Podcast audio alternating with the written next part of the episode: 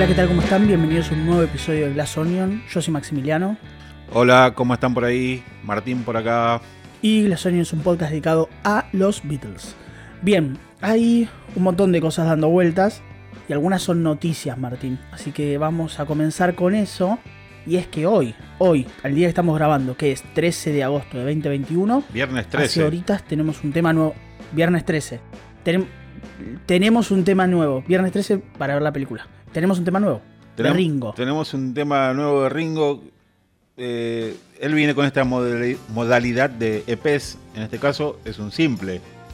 Porque salió una sola canción. ¿Y qué te pareció, Maxi? Que va a formar parte del EP. Sí. sí, sí. Va a formar parte de un EP que va a salir el 24 del 9 en CD, bueno, online, como, como, como viene pasando siempre. Eh, ¿Qué me pareció la canción?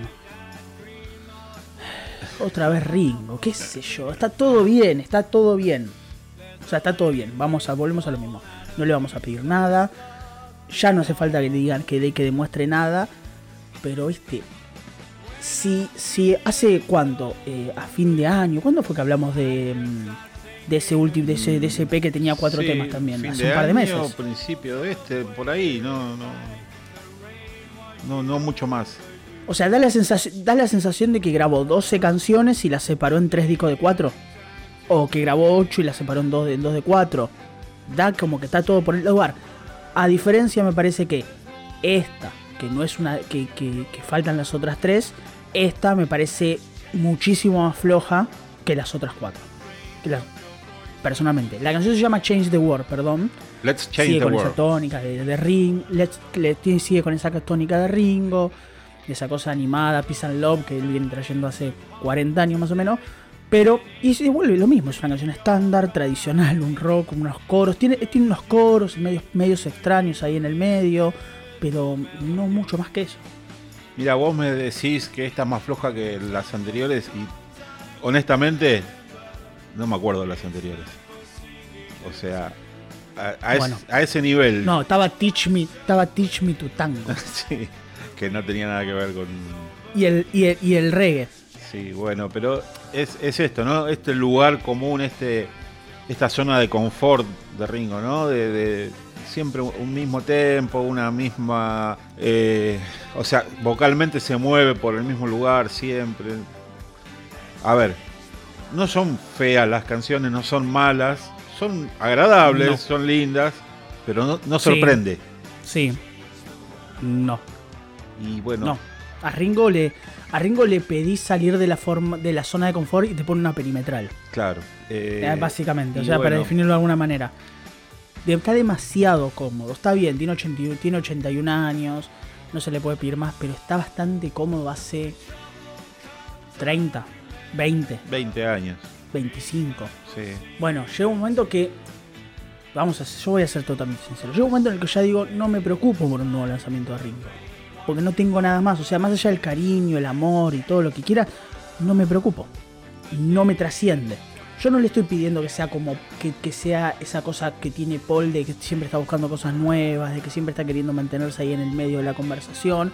Porque es otro tipo de persona, pues otro tipo de. Tiene incluso otro talento. Ahora, Ringo está rodeado de buenos músicos. Ringo es un buen músico, pero Ringo está rodeado de buenos músicos. Hay como esa zona de jugar siempre a lo seguro, de patear el penal fuerte y al medio. em, es todo muy prolijo, todo muy lindo. No hay una pizca de emoción. No hay una, no hay una pizca de sentir algo distinto. Entonces es como, qué sé yo, no sé, es como todo el tiempo estar viendo la misma película. Si viste 60 millones de veces mi pobre angelito, bueno, no, mi pobre angelito no, pues es espectacular. Si vos viste 60 millones de veces la misma película, eh, ya obviamente ya sabes en qué momento va a pasar lo que va, va, va a pasar tal cosa. Vos viste 60 veces sexto sentido, ya vas a saber 60 veces qué pasó con Bruce Willis. Claro. Bueno, Ringo hace 20 años que hace sexto sentido. Eh, sí, estoy de acuerdo en todo. Y, pero también a- ahora, ¿no? Pensándolo, también es un poco de, de autocrítica de, de nosotros como fans. Porque cuando Paul, con estas cosas, ¿no? Que vos decís de querer experimentar y buscar nuevas, nuevos horizontes, eh, te sale con algo que, por lo menos a mí algunas cosas no me terminan de convencer, no me, no me cierran en, los lugares donde se mete. Eh, siguiendo con la, analogía del fútbol, cuando la, quiere patear al ángulo y se le va afuera, eh, decimos, che, ¿por qué no pateó al medio? ¿Por qué no la aseguró? Entonces, también tenemos que ponernos nosotros un poco en, Bueno, sí, es, es cierto, es cierto. Pero, pero hemos sido críticos. No digo acá particularmente, hemos sido críticos nosotros. Se puede ser crítico de Paul. Para Egypt Station es un disco promedio. Eh, New es un disco recontra promedio. Eh, nos queremos ir más para atrás. ¿Qué sé yo? No sé. London Town. Nos queremos ir más para atrás. Press to Play. O sea, tenemos un montón de discos promedios de McCartney. Me parece que lo que a Paul le celebramos. Y en esto sí te voy a dar la razón. A Paul le celebramos ser leyenda, todo lo que a Ringo no le celebramos, y somos más bondadosos con los errores de Paul que con los de Ringo, porque en el fondo te pones a pensar, bueno, pero este chabón fue el que escribió Hey Jude. Claro. El tema es ese, ¿no? Que Paul te hace canciones 9, 10 puntos, pero por ahí te mete un 3. Y Ringo te hace. Pero Ringo todo el tiempo está haciendo canciones de 6 puntos. Claro. Y entonces, ¿qué valoras más? Entonces, no, que, que, que no, que un disco que tenga canciones de 9 puntos y uno de 3. ¿Vos que, ¿Vos que preferís todo el tiempo estar tocando en la misma nota o un día irte a la más aguda y después irte a la más grave en el mismo disco? ¿O preferís todo el tiempo estar, todo el tiempo estar así, en una línea recta? Un, un encefalograma plano. Eh. Bueno, son cosas que pasan, o sea, son cosas que pasan con la carrera Ringo. Yo lo amo a Ringo, lo adoro, pero también tengo que ser crítico. Claro, bueno, como en algún momento le vamos a sacar, como en algún momento vamos a caer en discos espantosos de George y en algún momento vamos a caer en discos espantosos de Lennon. Sí, de acuerdo, pero bueno, también eso, ¿no? No caerle siempre al, artista y pensar nosotros las exigencias que ponemos ah, sentados cómodamente en, un sillón. Sí, ¿no? seguro, seguramente. Sí, bueno, la, vida de nosotros en el fondo es ser un plateísta de fútbol, gritando que podemos hacer un cambio de frente cuando probablemente no lleguemos en la cancha, no podamos hacer el cambio de frente. Nuestros oyentes van a darse cuenta que somos muy futboleros. Tenemos que hacer un podcast. Estamos muy futboleros, pero aparte, pero aparte, porque bueno, nada, pasaron cosas esta semana con, un tal Leonel Messi que nos tiene así todos revolucionados. Eh, pero bueno, nada, esa es la canción de Ringo, la pueden escuchar, está en Spotify, en Tidal, está en todos lados. Paul tiene un nuevo video que a su vez tiene un nuevo behind the scenes. Que es el de. Find My Way. El de Find My Way, la versión de Beck. Una canción que no nos había gustado tanto a nosotros adentro de Three Machine, que nos había parecido bastante promedio, o que quizás teníamos más expectativas porque venía al lado de Beck. A mí después me terminó gustando, me terminó enganchando un poco más, pero tampoco es una maravilla. Eh, y ahora tenemos un nuevo video en el cual había un Paul rejuvenecido, tratando de encontrar ese camino en el video, por decirlo de una manera, con una participación especial de, de Paul, del Paul actual. Y el Paul rejuvenecido estaba con esta técnica que se usa bastante ahora, que es el deepfake, que es básicamente cambiar una cara, o la, la técnica de rejuvenecer caras, que ahora se usa mucho en películas. No sé, tipo la película Scorsese, la del irlandés, que le rejuveneció la cara a todos. Bueno, ese tipo de técnica. Claro, pero en este caso es deepfake porque esta técnica de rejuvenecer es, sobre una misma persona. Eh, acá lo que se hace es capturar muchísimas imágenes del sujeto, digamos, en este caso del Paul 64-65. Eh, y un actor o, quien sea lo personifica y después este programa va captando cada expresión, cada cuadro del original. Y Como lo haría. Va y busca la similitud en, ese enorme banco de datos. Exactamente. Y así se logró. Es algo de lo que se hizo. Que es algo de lo que se hizo, si mal no recuerdo. Bueno, vamos a volver de vuelta en Star Wars. En, no, pero esto es capaz que es muy reciente, es spoiler, no importa, no dije nada. Eh, que hablando de Star Wars, perdón, pausa, paréntesis. Hablando de Star Wars, el otro, hace unos capítulos habíamos nombrado que Mark Hamill, Luke, de Star Wars, era muy fanático de los Beatles. Y hace relativamente pocos días tuiteó de que una de las cosas de las que más se arrepiente en su vida es que cuando él era chico los padres le dijeron, o vas a un recital de los Beatles o te compramos un disco de los Beatles, no puedes tener las dos.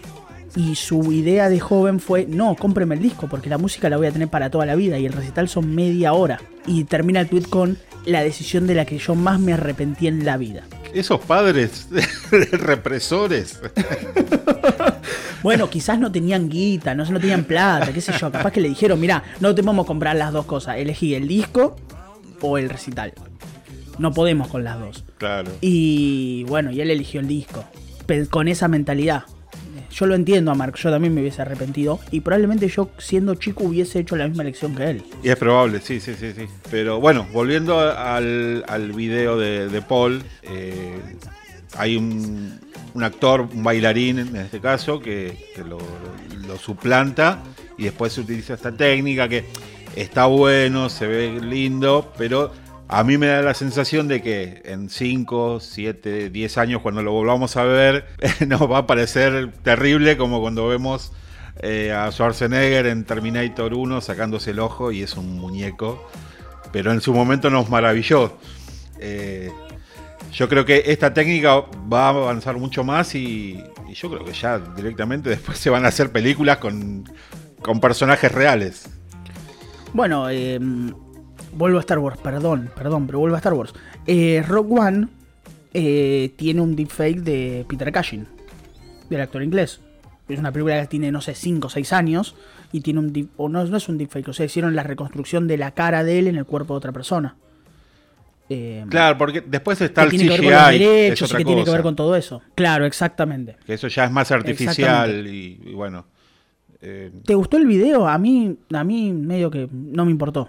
Eh, o sea, perdón, pero me, gustó la novedad, ¿viste? Ver al Paul del Fue lindo, 65 igual vimos a Paul bailando. sí. Y en el behind the scenes lo vimos ahí mostrándole, dándoles indicaciones, dándole indicaciones al bailarín sobre algunos de sus movimientos. Exacto. Y vimos que la. Y vimos a Beck, porque el, el, el video termina con que la persona que está ahí, la persona que es Paul, se termina sacando como una máscara y termina siendo Beck. Sí, bueno. Entonces está como todo ahí, lo vemos en el behind the scenes de, del video. Pero la última semana tuvimos probablemente uno de los lanzamientos del mundo Beatle más importantes. Porque hace poco tuvimos el 50 aniversario de Plástico Novan y el lanzamiento de la caja. Y teníamos. Y, nos, y estamos camino hacia la película de Let It Be de casi 6 horas, pero en el medio nos teníamos esto, y es la caja 50 aniversario del Film Más Paz.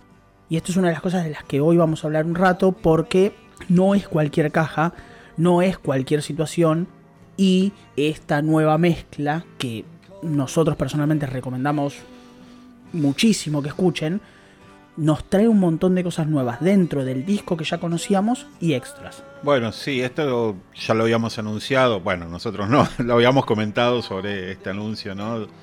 De, esta caja y, los diferentes formatos que, que iba a tener. Eh, y ya tenemos el contenido.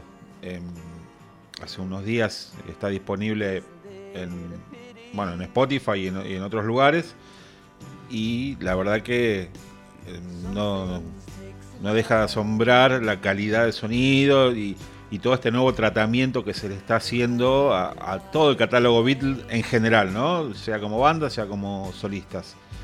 Eh, y bueno, es, una nueva experiencia en, escuchar este disco que lo venimos escuchando mil veces y ahora aparecen cosas nuevas que seguramente estaban ahí pero estaban bastante escondidas y, y es todo un, descubrimiento. Sí. Y a ver, nosotros, el disco salió hace una semana exacta, nosotros tuvimos la suerte de, por cosas de la vida, ir escuchándolo unos días antes. Así que creo que entre los dos tenemos unas cuantas horas de disco, ¿no?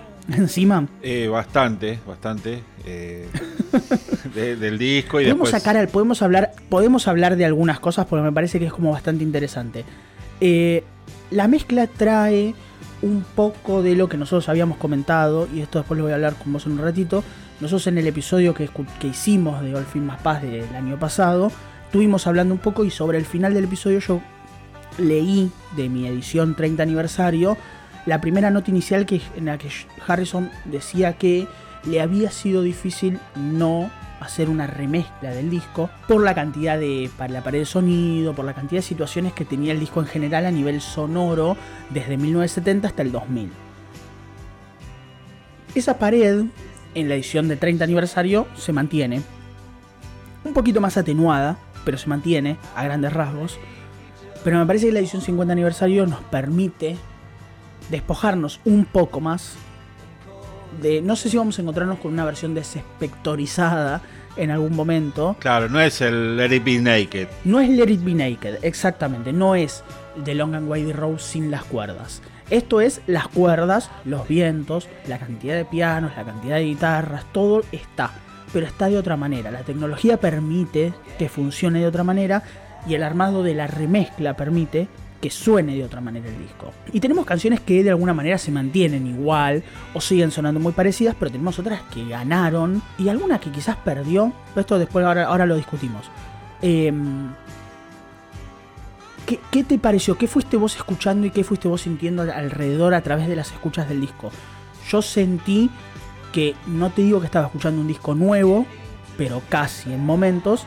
Y también sentí que que tenemos una nueva, un nuevo lugar desde donde valorar algo que no es tan valorado de Harrison, no es tan valorado su carrera, porque siempre hablamos bien de su capacidad como guitarrista, de su capacidad como letrista, su capacidad como instrumentista, o sea, quizás su capacidad para la creación de acordes, de melodías y todo ese tipo de cosas, pero nunca hablamos de su voz.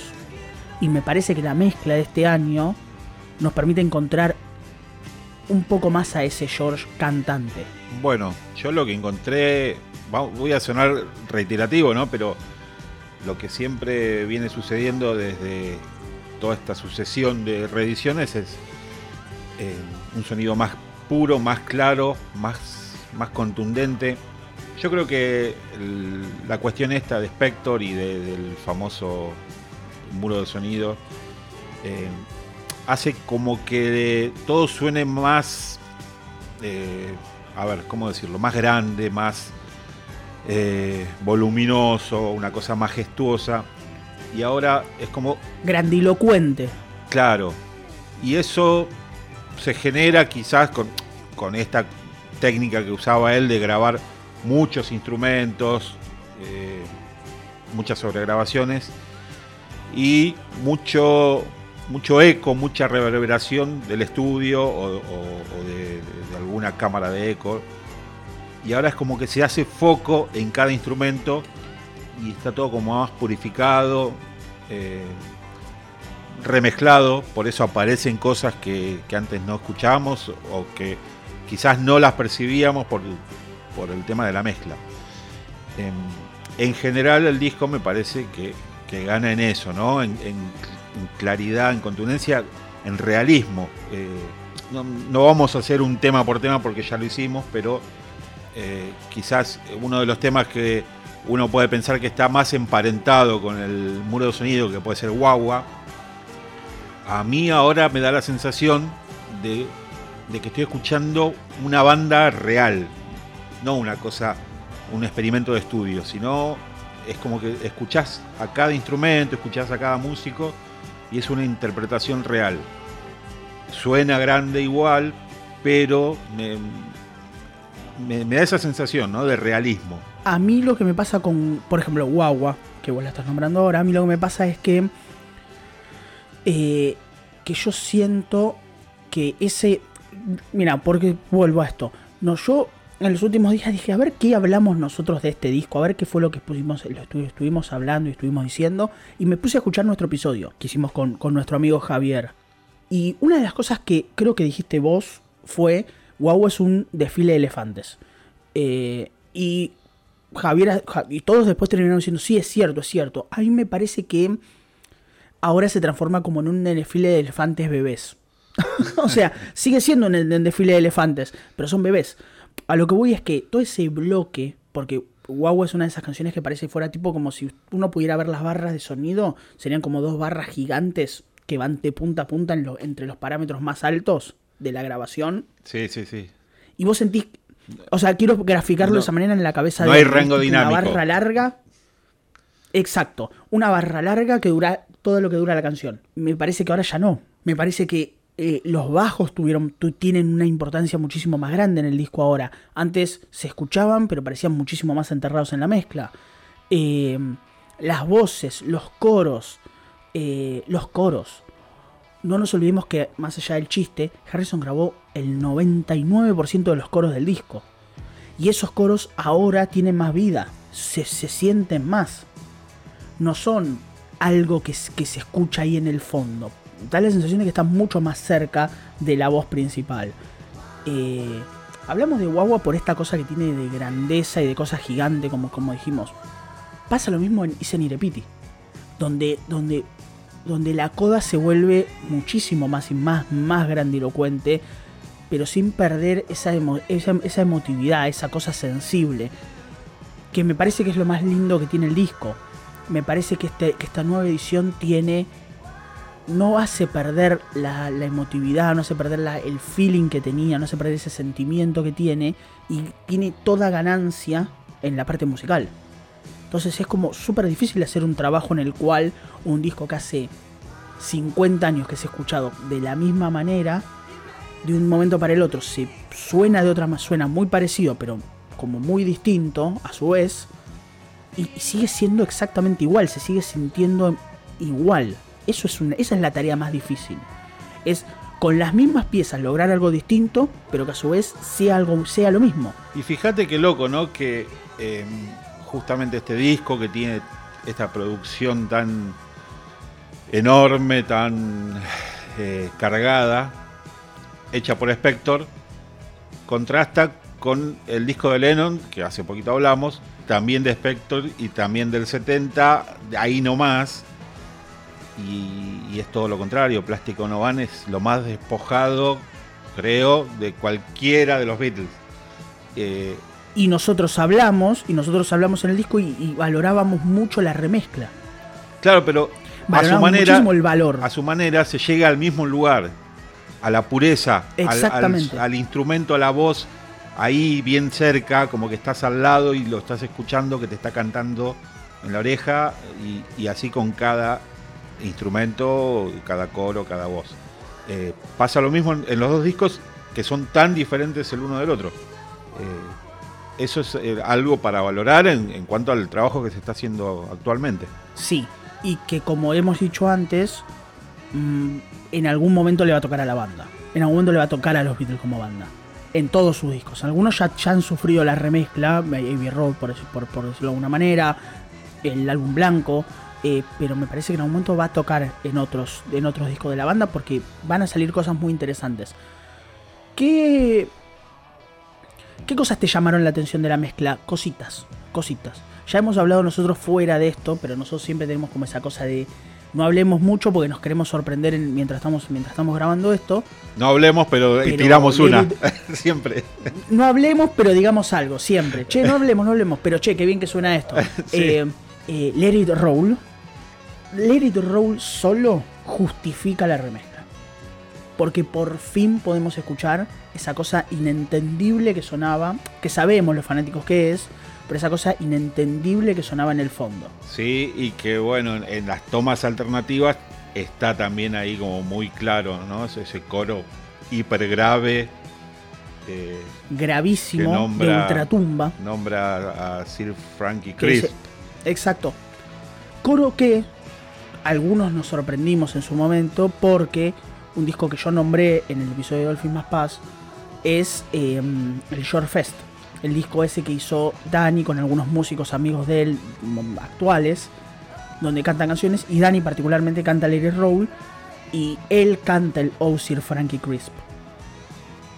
Entonces fue siempre sorprendente. Y ahora, pero ahora traerlo a esta mezcla. Hizo trampa, Dani, porque él tiene acceso a, a estas cintas.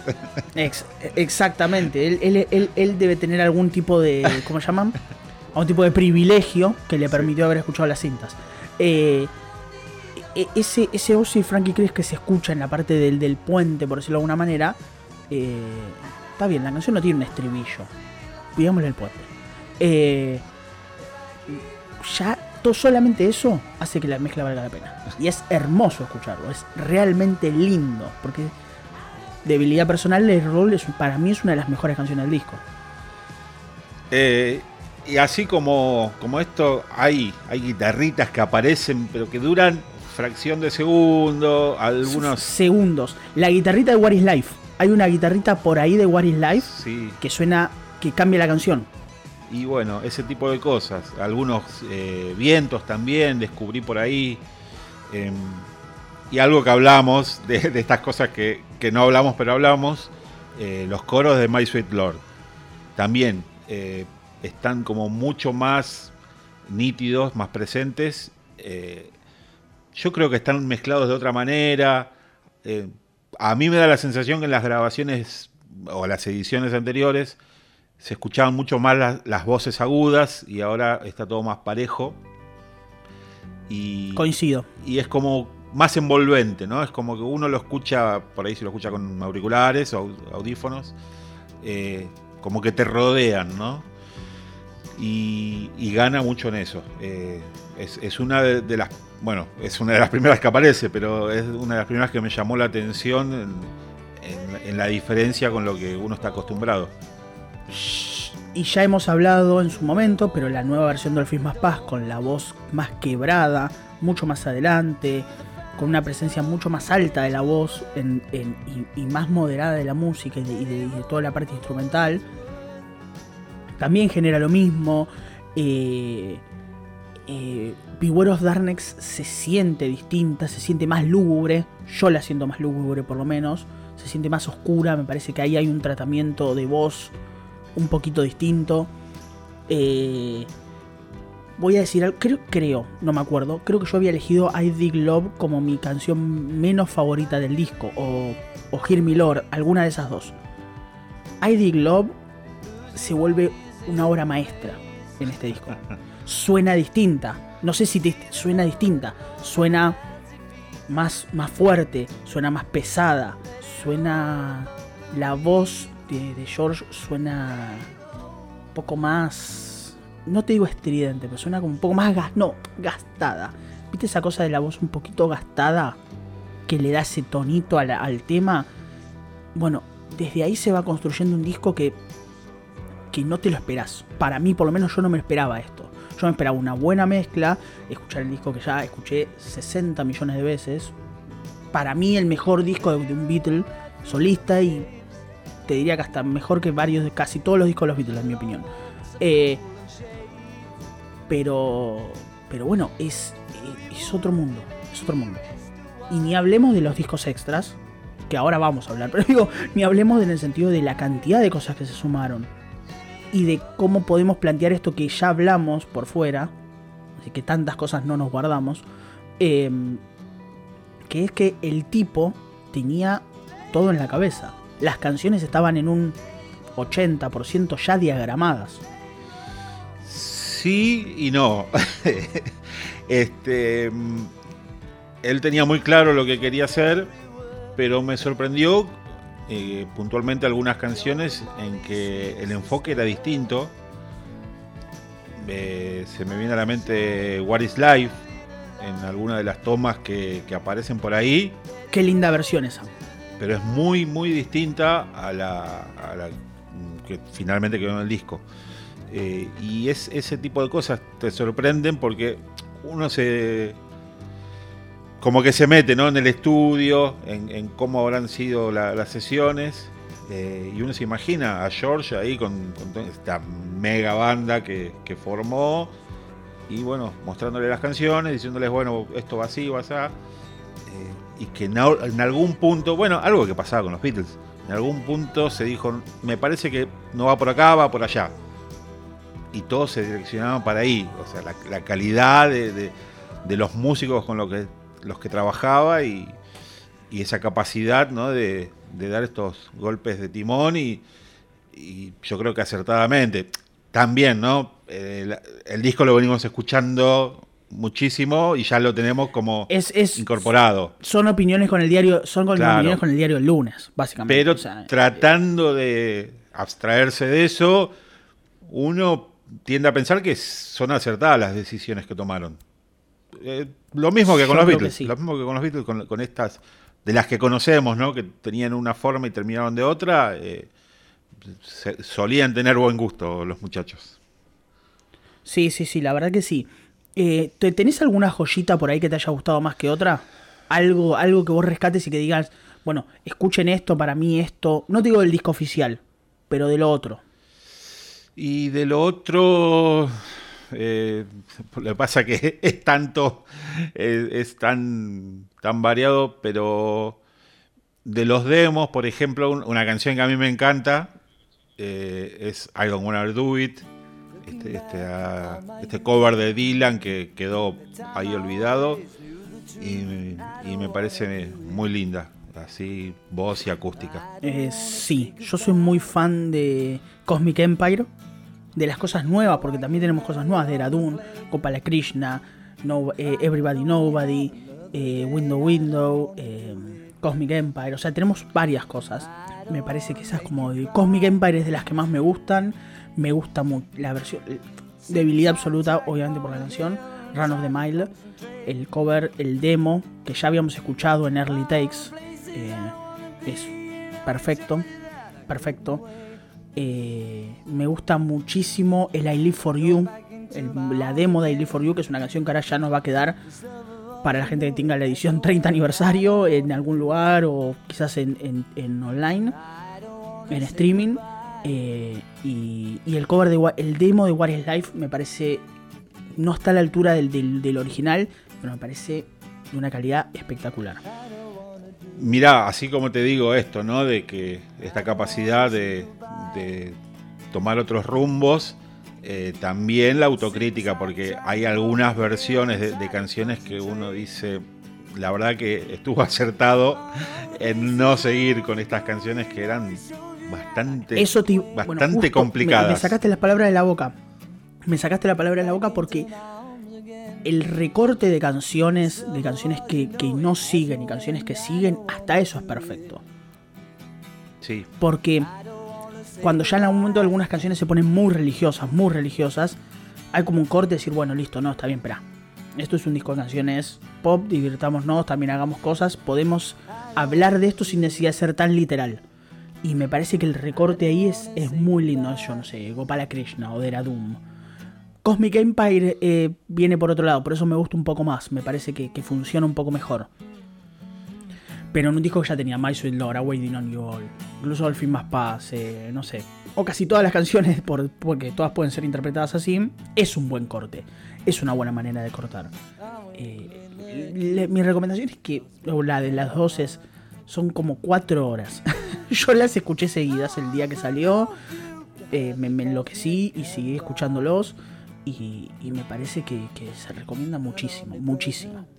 También otra cosa que me resultó extraña que está el, el demo de Beautiful Girl, que, que sí es una Sí. canción interesante y no se siguió adelante eh, con, con ella, la, la guardó para más adelante eh, y bien podría Lo haber mismo que sido... Woman Don't Cry For Me.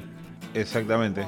Eh, y después, bueno, que también me pareció curioso que haya rescatado, eh, por ejemplo, Surmill Sea, una canción que ya había compuesto hacía un tiempo para Jackie Lomax.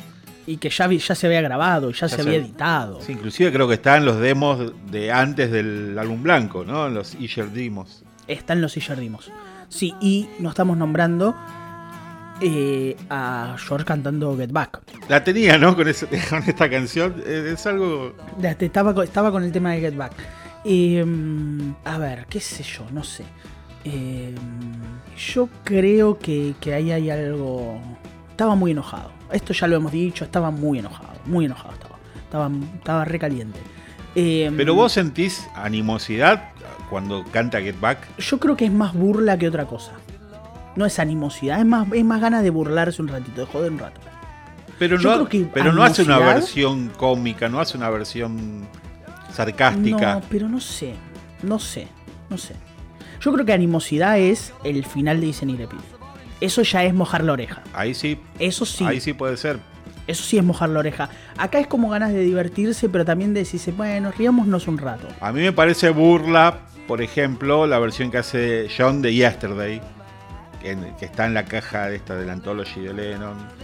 Ah, sí, ¿No? sí, esa, es un- Que- esa, sí es un- esa sí es burla. Pero me tengo, hace, hace relativamente poco leí, que bueno, nada más, más allá de que Harrison obviamente en las sesiones de verdad que estaba muy en otra, eh, que él, él, él- esa canción no le gustaba mucho. Me parece que, que- que no, no, no estaba muy bien esa, esa canción. Me- esa es la impresión que a mí me dio siempre y que pude corroborar hace relativamente poco. Después te voy a pasar la info o la voy a compartir por acá porque la leí en algún lado. La tengo que buscar. Bueno, sí, son- De que, de que a ver, eh, son todas teorías. sí, y ellos tenían esta cosa de amor-odio también, ¿no? Eh, quizás haya sido animosidad, quizás no, quizás le gustó la canción, quizás no, no sé. Eh, ¿Viste cómo, cómo eran los muchachos? Es, con una mano te acariciaban y con la otra Sí. te pegaban, así, así que bueno. Exactamente, sería- exactamente. La recomendación igual es escuchen el disco, tómense su tiempo, pónganse los mejores auriculares, escúchenlo en el mejor lugar posible. Vale la pena. Lo mismo que con la caja de John que dijimos. Vayan y escúchenla, vale muchísimo la pena. Hay un montón de cosas nuevas, suena distinto, suena bien, suena más fresco, suena lindo, suena un muy lindo disco. Y lo van a, lo van a, para mí lo van a valorar, se va a valorar muchísimo. Mi recomendación personal es, si están en el mundo de streaming, si están en Spotify, en esos lugares, es consíganse Tidal, que está en Argentina, que está en toda Latinoamérica, donde los discos están pasados sin pérdida de fidelidad. O sea, consume dato internet a lo loco. Pero están pasados sin pérdida de fidelidad. O sea, no hay reducción. Como, como si fuera un CD, sale por ahí. Y si uno escucha las dos cosas, pues yo tengo, eh, funciona muchísimo. mu- se escucha muchísimo mejor incluso que en Spotify, donde ya se escucha muy bien. Es una recomendación personal. Sí, y si no, bueno, con los medios que tengan, eh, escúchenlo, traten de hacerlo sin estar haciendo otra cosa, de tomarse el tiempo. Es un disco largo. eh, Cuatro horas y media. sí. No, ya, ya el disco en sí es largo. Eh, Imagínense con los extras, obviamente. dedíquenle un rato a, a una cierta cantidad de canciones y, y para poder apreciar todo esto. Y bueno, tienen para un buen tiempo de, de- de disfrutar. Vienen para divertirse un rato. Sí, sí, sí, sí, exactamente. Lo que vamos a hacer en esto, esto, esto es un salteo hermoso. Eh, estamos con tiempo, estamos con tiempo. ¿Querés, con, querés, ¿Querés que hablemos de lo que sería la última presentación con gente de John? O sea, con gente, no en un estudio de televisión, como te dicen después. La última vez que se subió en escenario donde había gente. Bueno, eh, sí, tenemos que irnos al año 74 Sí, eh, y a pagar una apuesta.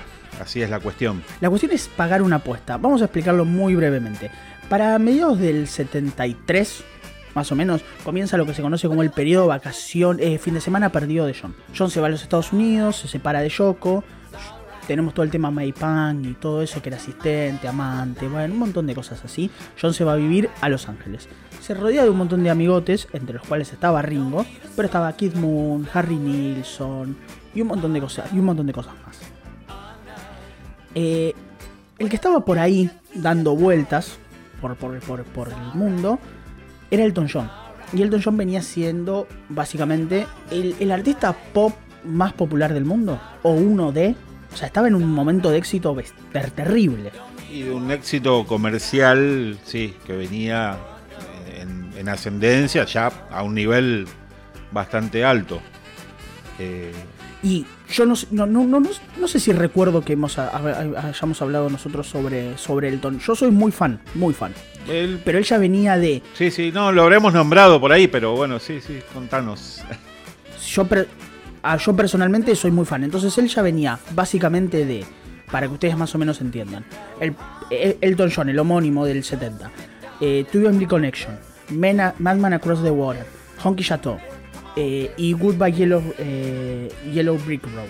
Y se iba camino para Caribou y Capitán Fantástico. O sea, estaba en el mejor momento de su vida, musicalmente. Ya había hecho, no sé, Tiny Dancer, ya había hecho Rocketman, ya había hecho Cocodrile Rock, si mal no recuerdo. Y, o sea, todos los clásicos esos de, de, de, de de- de Elton John de los 70, de principios de los 70, ya estaban todos dando vuelta por ahí. O sea, era una leyenda. Y en ese mundo, en ese mundo donde se estaba haciendo las, donde se estaba haciendo todo eso, eh, aparece Elton John grabando lo que iba a ser para, para, para el 74, lo que iba a ser su disco Caribou. Eh, un disco que se volvió muy famoso, que tuvo el clásico Don't Let the Sun Go, Go Down on Me. Y que en toda esa situación aparece John con su intención de volver a grabar y era el disco Wall and Bridges. Y hay que recordar que John, si bien había grabado buenos discos como Plástico No Van, eh, Imagine, que había tenido un éxito comercial más importante, eh, no era para nada exitoso como sus ex compañeros. Recordemos que, bueno, venimos hablando de All Things Pass.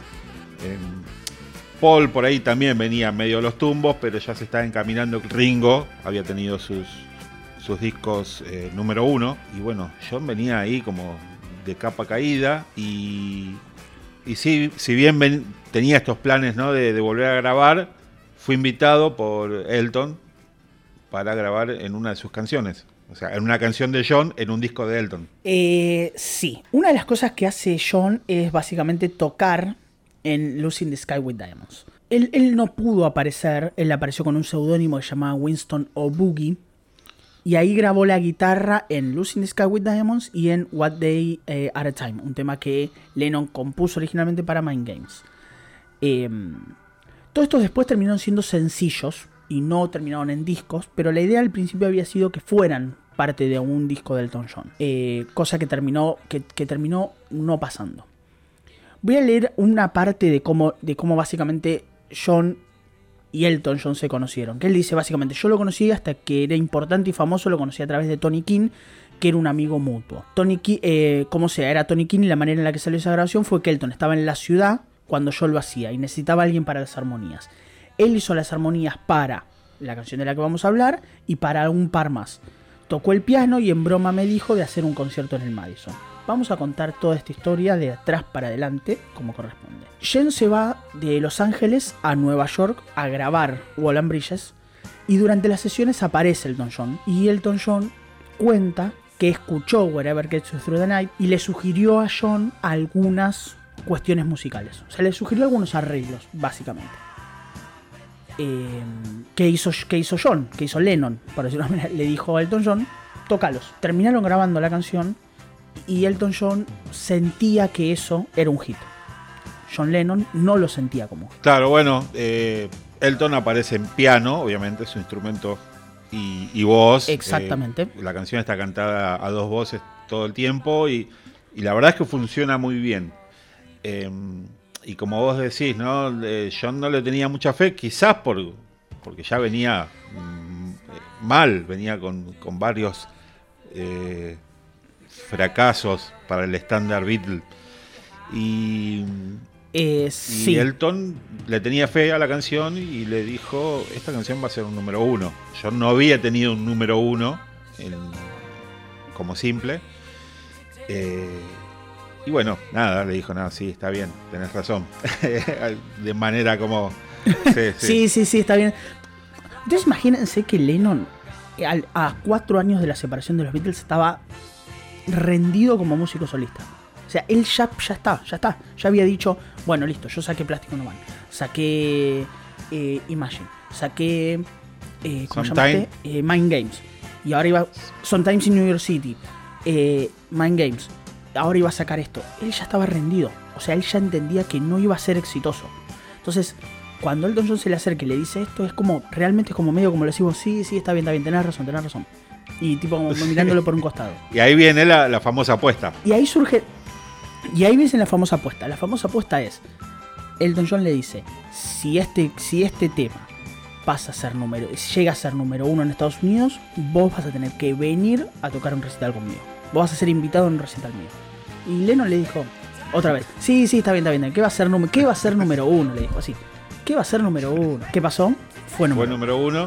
Wherever Through the Night fue el primer número uno de Lennon como solista. El único en vida. Eh, el único en vida. Pausa. ¿Cuál es, ¿Cuál es tu opinión de la canción?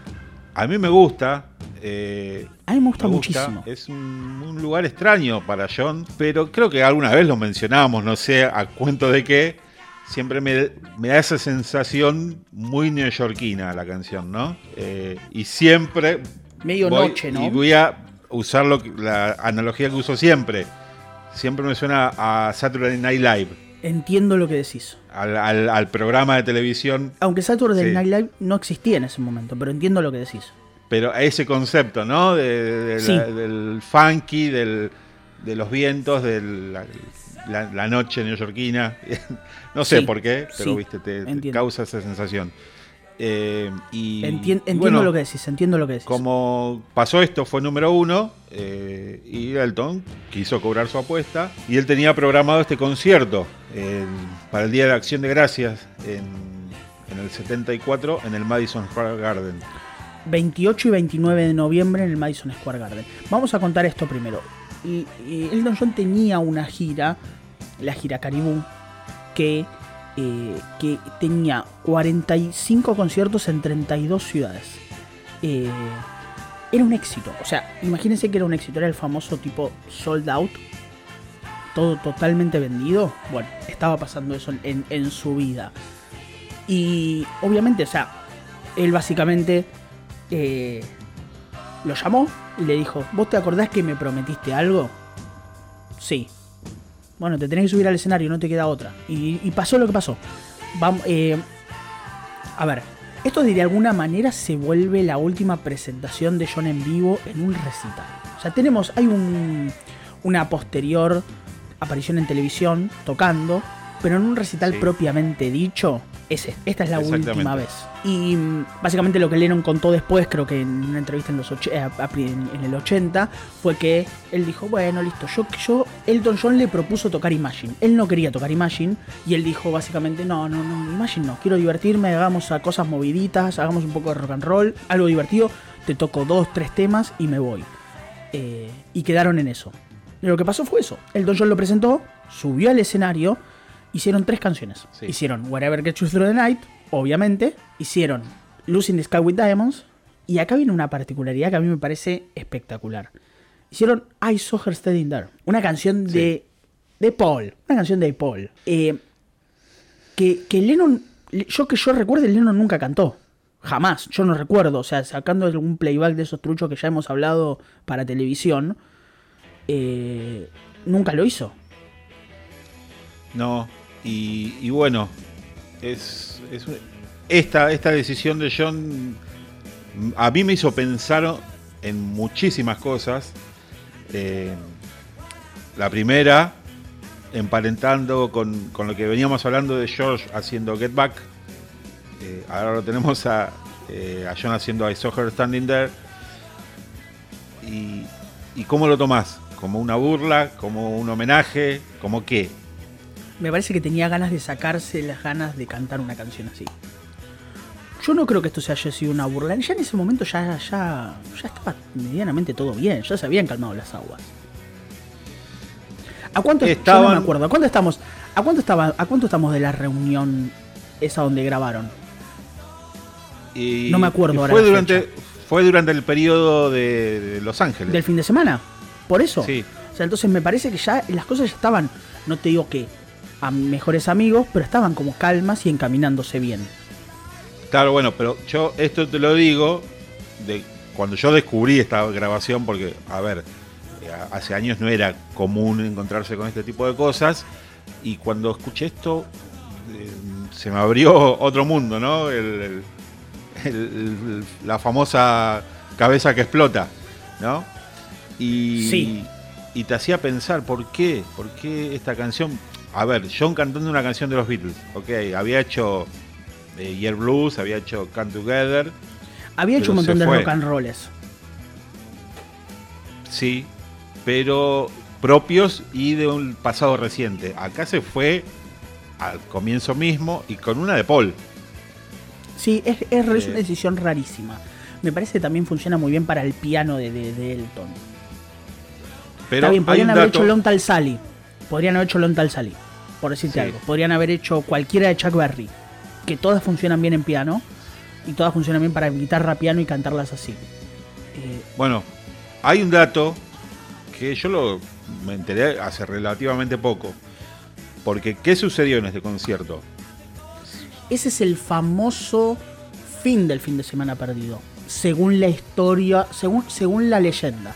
Según la leyenda es, John salió del escenario, se encontró a Yoko y se dio cuenta, bueno, listo, tengo que terminar con esta fiesta, me vuelvo a encontrar con mi, con mi esposa, reconciliación, y después ya tenemos al John papá haciendo pan casero hasta que se murió.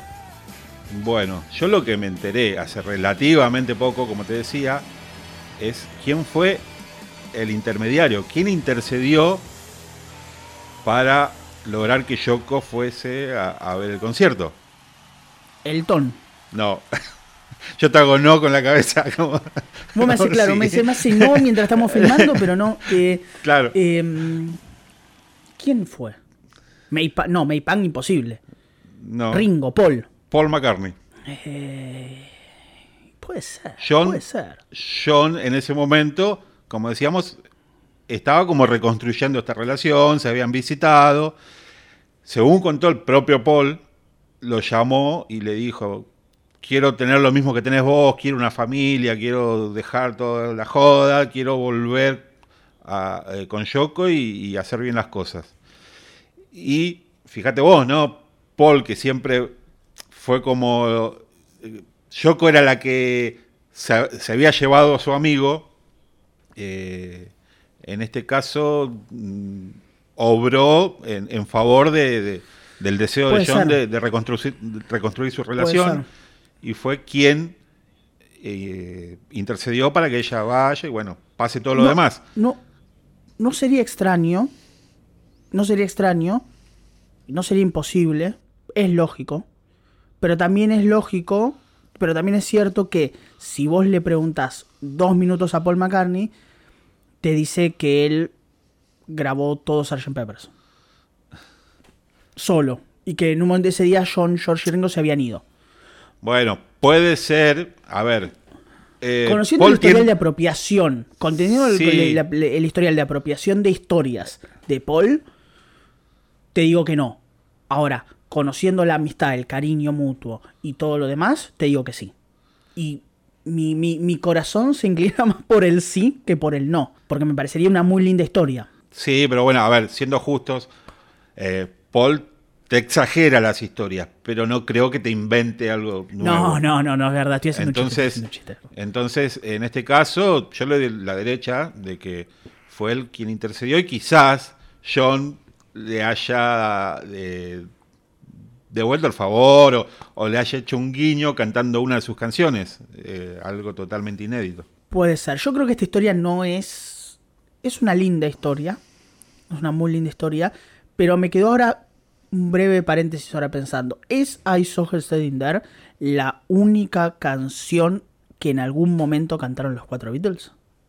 O por lo menos, diría que los cuatro. No me acuerdo de Ringo. En, en recitales, yo, la yo recuerdo haberla escuchado.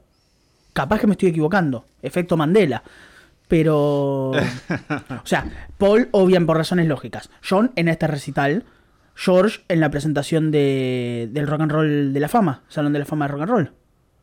Con, está bien, con un montón de gente, pero él la canta, aunque sea unos segunditos. Eh, bueno, la verdad que me queda picando ahí lo de Ringo. Creería que sí, ¿eh? Creería, estoy muy seguro. Pero por lo menos sabemos que tres Beatles cantaron la misma canción en algún momento de su vida como solistas. Es posible, eh, habría que corroborar ese dato.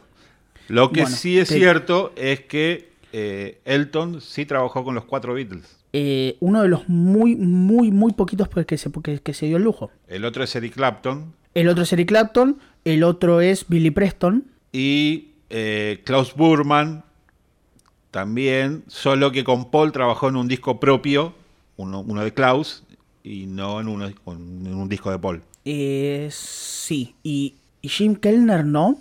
No, Jim Kellner nunca trabajó con Paul. Mm, me parece. así rápidamente. Rápido no, porque hasta trabajó con Ringo, pero no con Paul. Em, sí, es uno de los muy poquititos, sí, sí, diría. Nicky Hopkins no, trabajó con, con, no, no trabajó con Paul. Sí, bueno, tarea para el hogar. Tarea para el hogar, tarea para el hogar. Nada, esta es la historia. Las canciones se escuchan, se pueden encontrar, vayan a YouTube, están ahí. Se habían editado en una cajita, que era la caja de Lennon de principios de los 90, fines de los 80, principios de los 90. Eh, pero se consiguen. Búsquenlas. No sé si tienen mucho valor musical, es más el valor histórico. Sí, lamentablemente no hay filmaciones de calidad. Aparecieron unos videos eh, sin audio, que bueno, se utilizaron después los audios que, sí están disponibles, pero de muy mala calidad. Eh, hay algunas fotos muy lindas. John con el pelo largo, con una camisa negra, una Telecaster negra muy hermosa. Una, una Telecaster negra muy hermosa y un Elton a pura lentejuela y brillo. Muy sobrio. Muy característico, muy, muy, característico de su estilo de la sobriedad. Eh, un músico maravilloso. Maravilloso. De los mejores de la historia. Eh, yo lo, quiero muchísimo. Eh, así que nada, esta es la historia. Es una linda historia, cortita, linda para contar y, y, ampliar un poco más de las cosas de las que hablamos. Así que nada, episodio un poquito distinto. Salimos de la locura de haber grabado un montón de tiempo con Revolver. Y ahora nos metemos a hablar un poquito de cada Beatle. Como para contar un poquito del presente y algo del pasado. Y algunas cositas que teníamos pendientes de algunas noticias. algunas cosas que fueron surgiendo y que más nos parecían que valían la pena. Eh, así que nada, les agradecemos por haber escuchado esto. Nos vemos dentro de poco. Recuerden la revista de Martín, Glass Onion Revista, Instagram de la, del, podcast Glass Onion BP, Spotify, Apple, Google, iBox, cualquiera de las plataformas en las que estamos para que puedan seguirnos y enterarse de cada vez que nosotros publicamos un episodio. Y hasta acá llegamos por hoy. Muchísimas gracias por habernos escuchado. Yo soy Maximiliano. Chao a todos, Martín acá. Y nos estamos viendo la próxima. Chau, chau. Chau.